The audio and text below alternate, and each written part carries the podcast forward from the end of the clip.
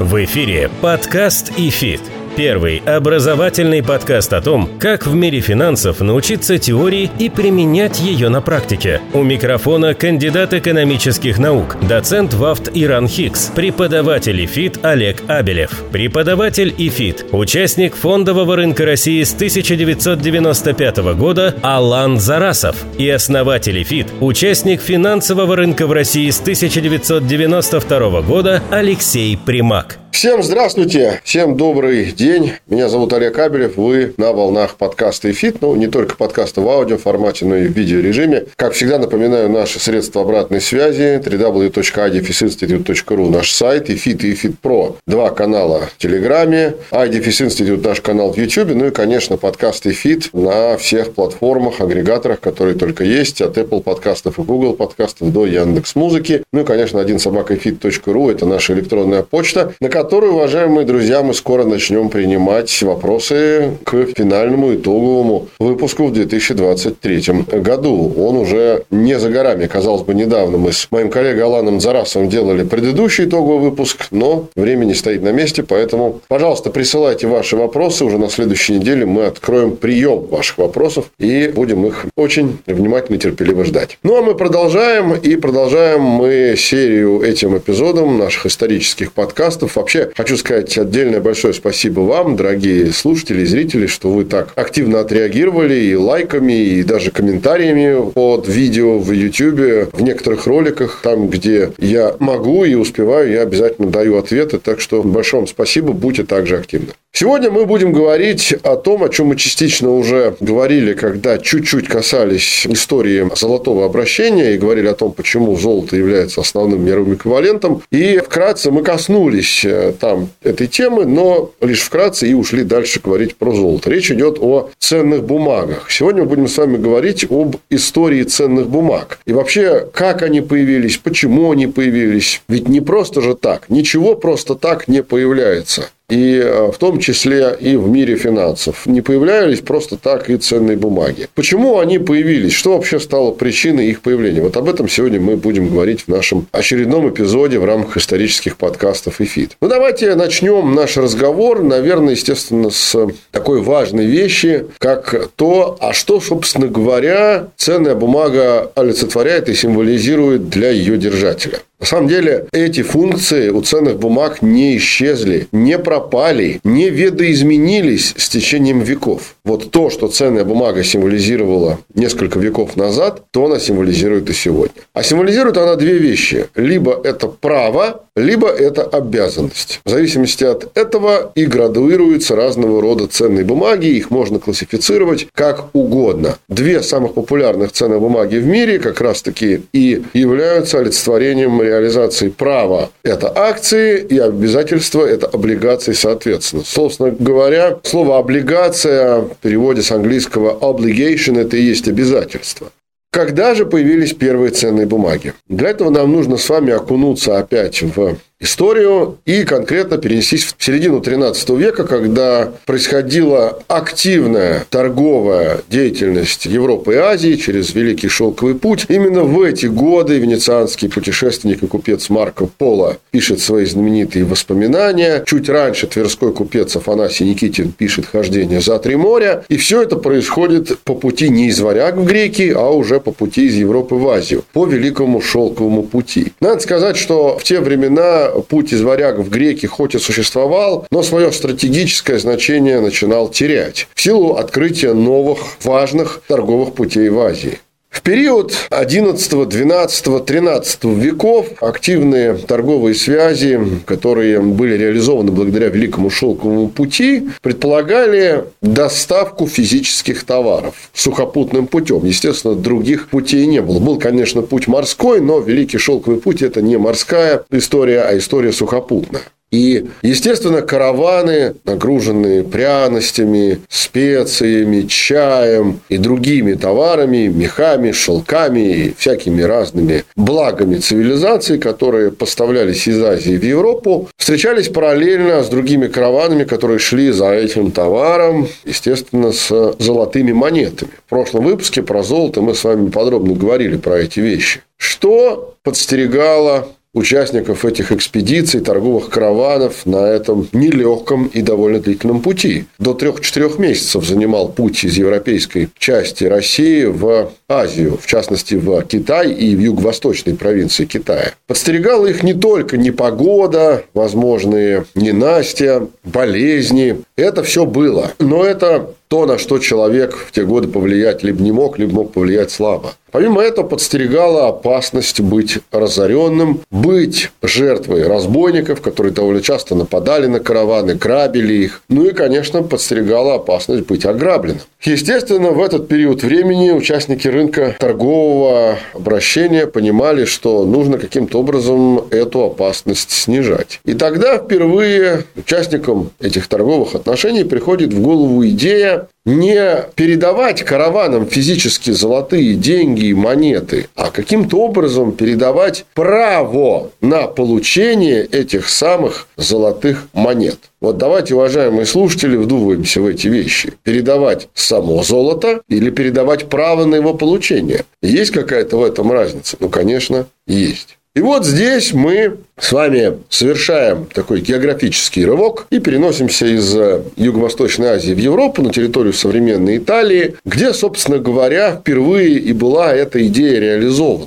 Когда путешественники, купцы шли с товаром из одной территории в другую, они точно так же в Европе могли стать жертвой разбойников, в лучшем случае лишиться товара и денег, а в худшем вообще лишиться даже жизни. Чтобы для себя такие риски снизить, участники этих торговых взаимоотношений придумали выдавать тому, кто должен был вести деньги за товар, определенную бумагу, которой было написано, что получатель этой бумаги имеет право предъявить эту самую бумагу там-то и там-то и получить в обмен на данную ценную бумагу сумму, эквивалентную той, которая на этой ценной бумаге написана. И по сути, что происходило? Мотив разбойников нападать и грабить стал сильно ниже. Потому что можно, конечно, напасть на такого человека, украсть у него эту бумагу, приехать с этой бумагой куда-то и попытаться там что-то получить, но в этой бумаге были указаны фамилия, имя и отчество. И самое главное, был указан статус владельца этой самой ценной бумаги. Нужно было назвать определенную парольную фразу, помимо имени, фамилии и отчества, чтобы получить деньги по этой ценной бумаге в банке. Естественно, парольную фразу, чтобы узнать, ее можно было выпытать, но ее можно было и не выпытать. Помимо этого, тот разбойник, который пытался активно получить какое-то золотишко, назовем это так, он понимал, что для того, чтобы ему его обналичить, нужно проделать немалый путь. И я вам хочу сказать, далеко не всем разбойникам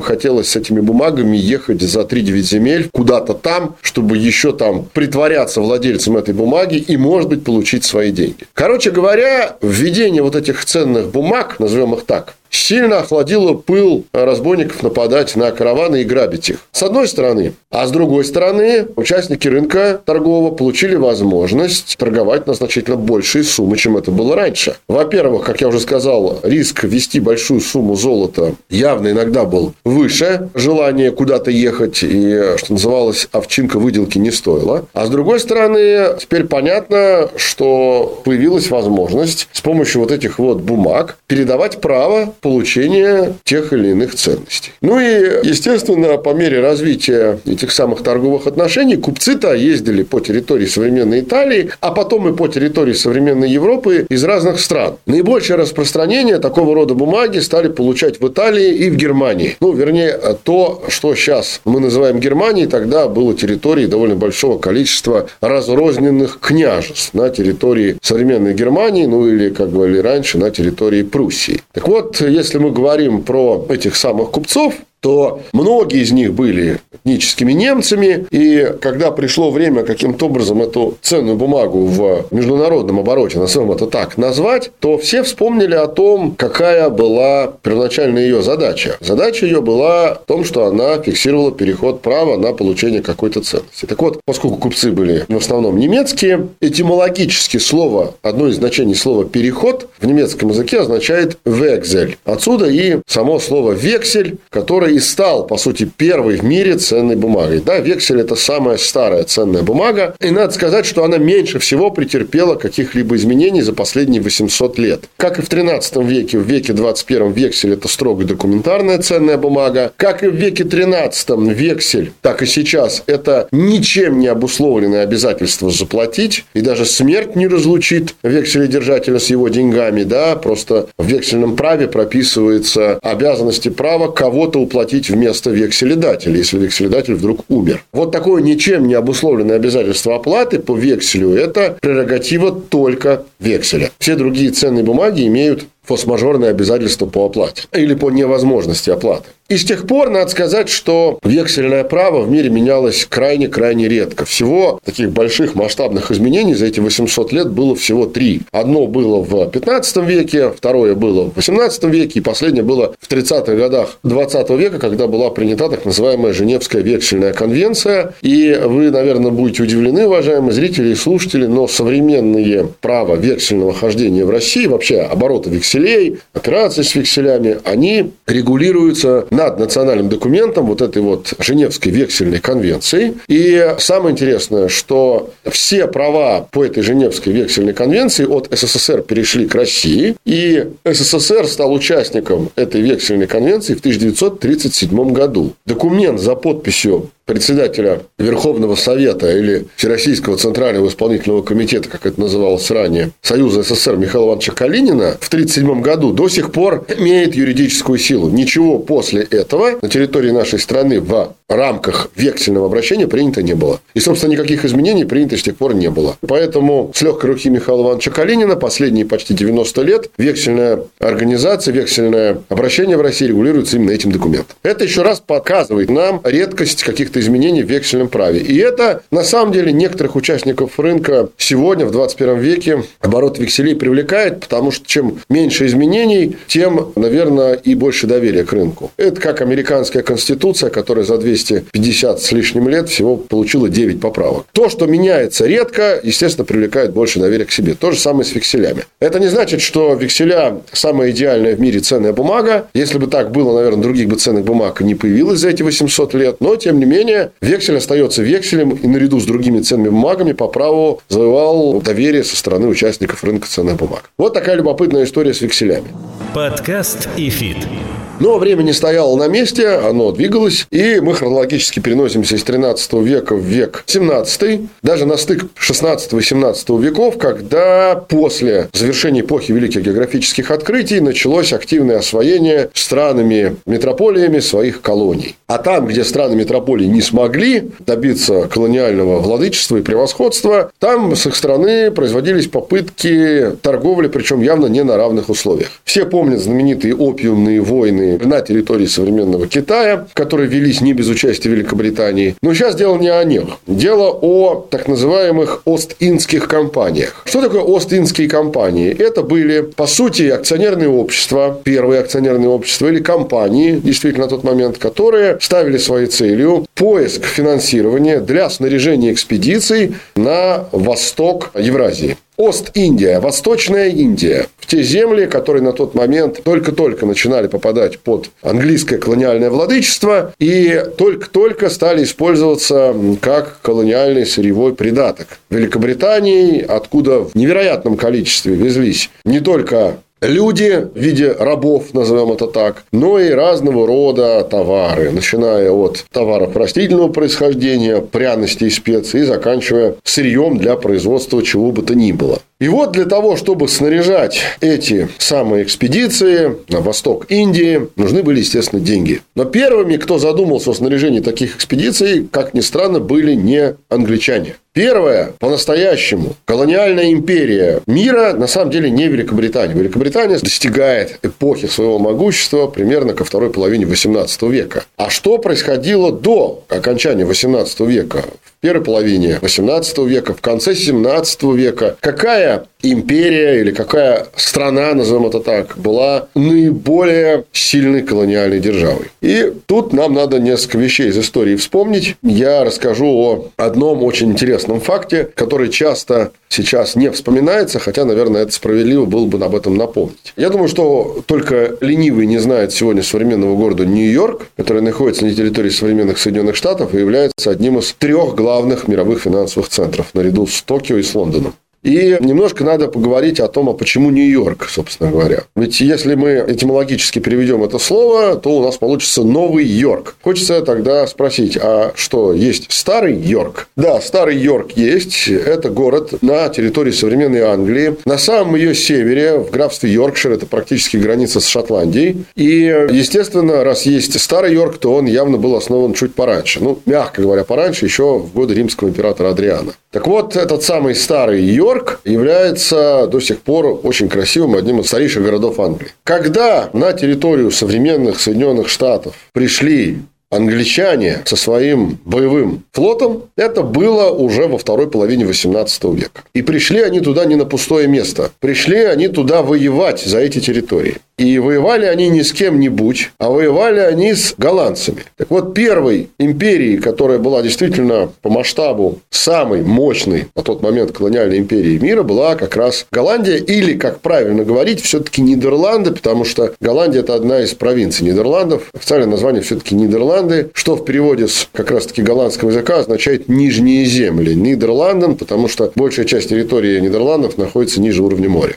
Возникает вопрос, как до этого назывался город Нью-Йорк? Поселение, там, где сейчас находится современный Нью-Йорк, поселение на этом месте основали не англичане. Англичане его переименовали в Нью-Йорк как раз. А что там было до Нью-Йорка? Как этот город назывался? А назывался он очень просто, поскольку на тот момент это была колония Нидерландов, столица Нидерландов в те годы был, и, собственно говоря, остается ей сейчас Амстердам. Поэтому и город этот назывался Новый Амстердам. И вот эта история хорошо подчеркивает, кто на тот момент царствовал и имел самую большую власть на морских торговых путях мира. Это были Нидерланды. И именно поэтому первую Ост-Индскую компанию и сбор средств для финансирования вот этих вот торговых экспедиций на территорию современной Индии осуществляли именно Нидерланды. Именно, кстати, отсюда идет история самого большого и до сих пор самого главного морского порта в мире. Как вы знаете, самый большой морской порт в мире на сегодняшний день это не Лондон, это не Нью-Йорк, это не Токио, и это даже не Владивосток. Самый большой морской торговый порт в мире, грузовой, естественно, а не пассажирский, это Роттердам. Именно по тем причинам, о которых я только что говорил. В Роттердаме начинала снаряжаться та самая экспедиция. Откуда брать на нее деньги? Спросите вы. Давайте попробуем подумать, а, собственно говоря, откуда могли в те годы браться деньги на такого рода экспедиции. Надо сказать, что по меркам 17 века это была довольно масштабная экспедиция. Несколько сотен человек примерно занимались ее организацией. Это были десятки кораблей, команда каждого корабля несколько десятков человек. Это вам не экспедиции какие-нибудь разведывательные, на которых плавали Фернандо Магеллан, Колумб и Бартоломео Диаш. Это все-таки уже экспедиция в разведанную землю с целью привезти как можно больше каких-то товаров. Естественно, для того, чтобы нанимать команду, платить ей зарплату, строить корабли, ремонтировать корабли, снаряжать корабли, нужны были деньги. Изначально деньги брались из королевской казны. Королевский двор Нидерландов щедро это финансировал. Но до поры до времени. Через какое-то время стало понятно, что средств у королевского двора Нидерландов явно не хватает. И нужны дополнительные источники финансирования. И вот тут впервые в мировой истории возникает такое замечательное понятие, которое сегодня знают все, кто так или иначе связан с финансовыми рынками, а именно акционерное общество. Вот корни акционерного общества уходят туда, в 17 век и в голландскую Остинскую компанию. Идея акционерного общества пришла очень просто. Нужно было каким-то образом разделить ответственность по финансированию этой экспедиции на много-много лиц. Снять ответственность только с одного лица в виде королевского двора или в лице королевского двора. И тем самым, помимо расширения числа тех, кто мог бы профинансировать эту экспедицию, еще и распределить среди них ответственность. Как можно было удостоверить право того, кто дал деньги на эту экспедицию, в том, что он действительно дал деньги на эту экспедицию. Через долю этого человека в этой самой Ост-Индской компании. И вот тогда впервые стали выпускаться ценные бумаги в бумажном виде, которые раздавались тем, кто финансировал экспедицию Ост-Индской компании. Каждый, кто вносил какую-то лепту в эту самую Ост-Индскую компанию, получал на руки акцию, которая удостоверяла его право на долю в этой самой Ост-Индской компании. С тех пор акция и есть ценная бумага, которая дает право на управление, принятие решений в акционерном обществе, это раз, да, и на получение доходов от компании, которая эти самые акции выпускает. Отсюда, кстати, мы выходим на очень любопытное слово, которое тоже сегодня всем известно, это слово «дивиденд». Давайте мы тоже немножко поговорим об этимологии слова «дивиденд». Если кто из наших уважаемых слушателей и зрителей знает английский язык, то надо вспомнить, как будет по-английски слово «делить». Это будет divide, to divide. Ну и, соответственно, слово «дивизион», отсюда подразделение, оно как раз производное от слова divide, division. То есть деление, то, что было разделено. А теперь давайте вспомним о слове дивиденд. Не кажется ли вам, дорогие друзья, что это что-то общее? Divide, division, дивиденд.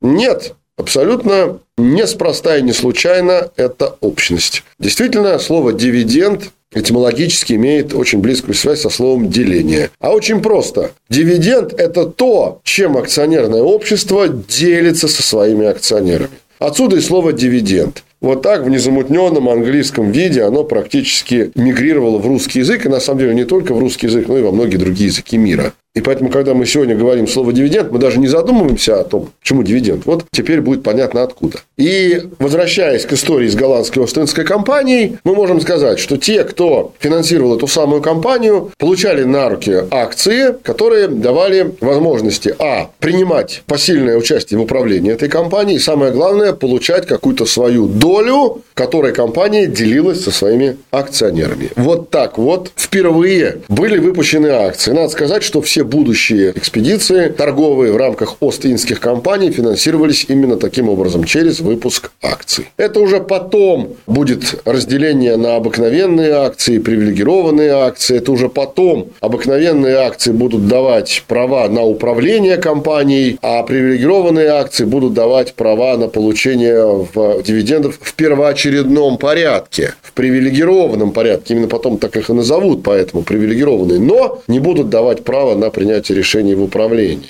Потому что не все акционеры хотели управлять, а кто-то хотел просто получать свои дивиденды, то есть свою долю в доходах всего общества. Подкаст и фит. А теперь давайте перенесемся из голландской Ост-Индской компании в другую историческую эпоху и немножко поговорим о том, что, собственно говоря, происходило гораздо-гораздо более напряженном историческом времени. А именно в Великобритании где-то, наверное, в 15-16 веке. Чуть-чуть пораньше, на несколько сотен лет назад. В это время, надо сказать, что Британия переживает не самые лучшие времена. И это связано не только с общими неурожайными годами, те годы любое государство очень сильно зависело от урожайных и неурожайных лет. Достаточно вспомнить царствование Бориса Годунова на Руси. Если бы не пара-тройка неурожайных лет, вряд ли бы царь Борис закончил так, как он закончил. Но дело не в этом. Дело в том, что история этих неурожайных лет привела к тому, что большая часть государственных резервов была потрачена, и перед британским правительством встал довольно острый вопрос. Я бы сказал, встал вопрос ребром. Где брать деньги? И впервые правительство Британии задумалось об этом очень-очень серьезно. Для того, чтобы продолжать соперничать с другими конкурентами на торговых мировых путях, для того, чтобы давать возможность своей промышленности развиваться, сегодня практически любое государство, и это нормальная практика, берет в займ, выпуская свои собственные облигации. Сегодня мы их называем в России облигациями федерального займа, в Соединенных Штатах это федеральные казначейские облигации, в Британии это королевские облигации. Ну, не суть. Важно, что их выпускает государство. Что такое, по сути, облигация? вот именно тогда и формируется в 15-16 веке в Британии ее современное понятие. На самом деле оно сильно не меняется за последние 500-600 лет. По сути, это обязательство заемщика уплатить своему кредитору определенную сумму в определенный срок. Вы скажете, а чем тогда это отличается от кредита? Ведь это же то же самое. На самом деле, если посмотреть глобально и философски, то да, это действительно то же самое. И облигация и кредит – это, по сути своей, одно и то же. Только дьявол кроется в мелочах. Чем облигационный долг отличается от классического кредитного? А тем, что он разделен и раздроблен во времени на много-много-много частей. Это сегодня современный долговой рынок придумал кучу разных облигаций. И, кстати говоря, практически о каждой из них мы с моим коллегой Аланом Зарасовым в рамках нашего подкаста делали отдельные эпизоды. Можете посмотреть на своих гаджетах, пролесните выпуски Эфита чуть пораньше. Наверное, десятка-два эпизодов мы с Аланом сделали про разные виды облигаций. Но это сегодня, в 21 веке. Тогда, в веке 16-15, это была классическая облигация, которая, естественно, была в документарной форме, которая давала возможность тому, кто эту облигацию приобретал, получать фиксированные платежи в заранее установленные сроки, а в конце еще получить всю сумму облигации, так называемое тело облигации или номинал. А тому, кто такую облигацию выпускал, давалась возможность не разово все деньги платить, потому что это довольно сложно и тяжело, а распределять свои платежи долговые по времени на определенный срок в фиксированном объеме. Такой некий аннуитет, назовем это так. Только аннуитет наоборот, по сути. Да? И это стало довольно-таки удобным делом. Первыми эмитентами облигаций, в том виде, в котором мы сегодня видим современные облигации, стали именно государства. И первые государственные облигации стал выпускать именно Банк Англии. Это произошло в 17 веке. Кстати говоря, сейчас облигации Банка Англии, те самые вечные, про которые мы с Аланом делали один из эпизодов, до сих пор торгуются. Я, по-моему, рассказывал, что они были выпущены в 80-х годах 18 века. До сих пор они торгуются, их можно приобретать на мировых рынках те самые годы, когда в России царствовала Екатерина II, они были выпущены и до сих пор торгуются. Но наибольшую популярность, конечно, долговой рынок в виде облигаций начинает приобретать уже в веке XIX, когда государства понимают, что таким образом можно финансировать разного рода проекты. И тогда выпуск облигаций со стороны государств начинает носить целевой характер. Это кредит у нас чаще всего не целевой бывает. Мы можем себе такое позволить. Облигации все-таки не целевыми не бывают. Сегодня, когда какая-либо компания или государство выпускает облигации, она должна или компания, или государство декларировать цель выпуска этих облигаций. Ну и последнее, о чем я хочу сказать, не вдаваясь в детали, потому что, еще раз повторюсь, про облигации мы довольно много говорили в отдельных эпизодах. А опять же, об этимологии одного из терминов, который часто упоминается применительно к облигациям. Я уже говорил про дивиденды, а сейчас пару слов скажу о другом термине. Когда облигации стали активно распространяться среди компаний, те владельцы облигаций, которые еще в 19 веке их получали, в определенные даты должны были получать денежный платеж. Они с этой облигацией ехали в банк, предъявляли ее в банк, и в банке эту облигацию брали и просто ножницами вырезали кусочек с этой облигации. Эта облигация была разделена на две части. Одна часть составляла описание облигации, а вторая часть была разлинована на равные кусочки, число которых соответствовало числу платежей до конца жизни срока облигации. И вот каждый из этих кусочков, после того, как платеж владелец облигации в банке получал, сотрудник банка вырезал ножничками. Как назывался этот кусочек бумаги? который сотрудник банка вырезал ножницами. Он назывался просто купон. И словосочетание «стричь купоны», которое сегодня часто употребляется и как эвфемизм, и как фразеологизм, ну и в прямом смысле слова, оно уходит своими корнями именно туда. Ничего с этой точки зрения не изменилось. Да, изменилась форма облигаций. Сегодня большинство облигаций уже бездокументарные, как и большинство ценных бумаг. Но выплата купона, она никуда не делась. И слово «купон» точно так же путешествует сквозь время и пространство вместе с нами на финансовых рынках. Вот такая интересная история по поводу купона, ну и, наверное, в целом по поводу возникновения первых наиболее популярных ценных бумаг. Меня зовут Олег Кабелев. Уважаемые слушатели, если вам интересно, пожалуйста, поставьте лайк, пишите комментарий, колокольчик. На нашем канале в YouTube, ну, в общем, вы знаете все эти ритуальные действия. И пишите, конечно, ваши комментарии, потому что это важно. Задавайте ваши вопросы, предлагайте свои темы. Мы обязательно будем э, все это учитывать. Я лично буду все это просматривать. И, может быть, какую-то из предложенных вами тем возьму на заметку. EFIT и EFIT Pro – два наших телеграм-канала. www.idefisинstitute.ru наш сайт. Ну и iDefis Institute наш канал в YouTube. Там, где вы все это смотрите. Если кому-то из ваших э, родных, близких, знакомых, друзей, да и просто коллег это интересно, не поленитесь, скиньте ссылку. Нам это крайне важно. Ну, я думаю, что и вам тоже. До встречи на будущих эпизодах в рамках нашего подкаста, как в аудио, так и в видео режиме. Всем пока. Напоминаем, что подкаст и фит можно слушать на Apple подкастах, Google подкастах, CastBox, Spotify, VK, Сберзвуки и Яндекс.Музыке. Музыке.